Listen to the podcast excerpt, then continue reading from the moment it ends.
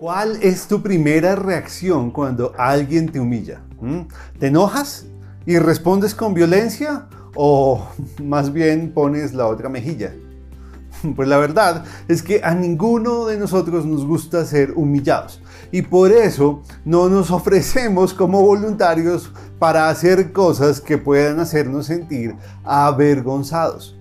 Pero Jesús consideró la humillación como algo muy valioso, que le dio la oportunidad de agradar al Padre y cumplir con su propósito de salvación para el mundo.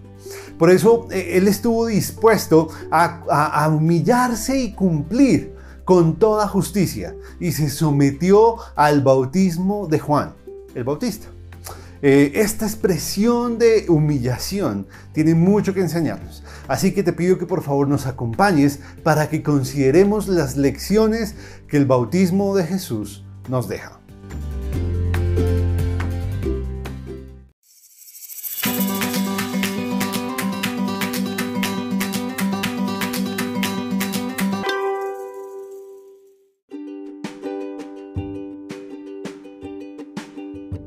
El pasaje que consideraremos el día de hoy lo encontramos en Marcos capítulo 1 verso 9. Dice, Aconteció en aquellos días que Jesús vino de Nazaret de Galilea y fue bautizado por Juan en el desierto.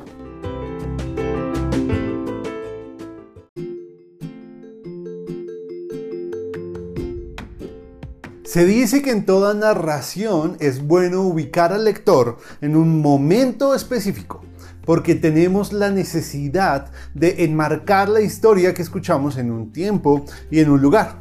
Así, eh, Marcos en el primer capítulo nos ubica en el tiempo y nos adelanta que su evangelio narrará los acontecimientos de la vida y del ministerio de Jesús. Y uno de los hechos que él nos cuenta es que Jesús tuvo que venir de Nazaret de Galilea para ser bautizado por Juan. Nazaret era una ciudad pequeña de la región de Galilea y era el lugar de residencia de Jesús desde su niñez hasta el principio de su ministerio. Con su partida de ese lugar, pues Jesús estaba dejando su vida hogareña para comenzar sus viajes y ministerio el cual la verdad empezaría con su bautismo. Pero eh, ¿por qué Jesús tendría que ser bautizado? ¿Acaso él era pecador y tenía que bautizarse y arrepentirse públicamente como Juan le pedía a todas las demás personas que lo hicieran cuando iban a bautizarse por él?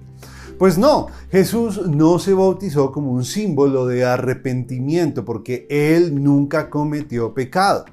Jesús, en cambio, se bautizó como una eh, señal que daba comienzo a su etapa de ministerio y para cumplir también con toda justicia, tal como se lo tal como él se lo dijo a Juan cuando éste se opuso a bautizarlo y en cambio reconoció que era él quien necesitaba ser bautizado por Jesús, porque él sería el que bautizaría con el Espíritu Santo.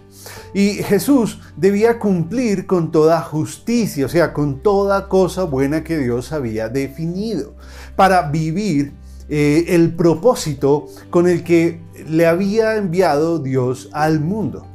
Y así ser el justo por medio del cual todos los creyentes del mundo, todos los creyentes también pueden ser llamados justos delante del Padre gracias a su justicia. Ahora, bien lo diría Juan al reconocer que no tenía el derecho moral para bautizar a Jesús. Y, que, y qué nobleza vemos en nuestro Señor, que aun siendo Él el Hijo de Dios, se humilló a lo sumo, haciéndose como uno de nosotros, identificándose con nuestra realidad en ese momento con el bautismo y permitiendo ser bautizado por un mortal como Juan. Por eso confiamos en que nuestro sumo sacerdote, Señor, nuestro Señor, nuestro Señor Jesús, puede compadecerse de nosotros porque vivió cumpliendo toda justicia. Y aunque vivió nuestros sufrimientos y nuestras dificultades, Él satisfizo completamente la demanda de rectitud que Dios le exigió. Y qué rectitud la de nuestro Señor. Y cuánto amor al Padre y por nosotros en ese ejemplo de justicia que vemos en su bautismo. Ese ejemplo debería hacernos pensar en qué tan dispuestos estamos a humillarnos y a someternos por amor a su nombre. Porque la verdad es que si a ti te pasa igual que a mí, eh, que lucho todo el tiempo con el orgullo, pues seguramente todos estamos en una batalla constante por someternos a las autoridades, a nuestra pareja, a nuestros padres o a hacer lo correcto, aunque eso signifique alguna incomodidad para nosotros. Pero si humillarnos puede resultar de una, en una muestra de amor a Dios que le dé la gloria a Él, todos deberíamos optar por ello tal como lo hizo Jesús. ¿En qué áreas de nuestras vidas nos cuesta someternos y humillarnos? Esa es una pregunta que debemos hacerle a Dios.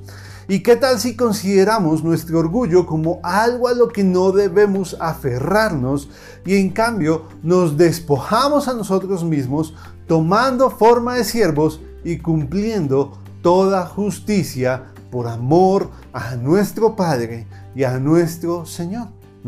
Sería la mejor opción y valdría todo o valdría totalmente la pena hacerlo de esa manera. Porque si Jesús lo hizo así y Él no consideró el ser igual a Dios como algo a que aferrarse, nosotros tampoco debemos considerar nuestro orgullo como algo a que aferrarnos. Que Dios nos ayude a ser humildes como lo fue nuestro Señor Jesús y a someternos a todas las autoridades, pero principalmente a someternos a su señorío, tal como Jesús lo hizo al señorío del Padre. Hasta luego.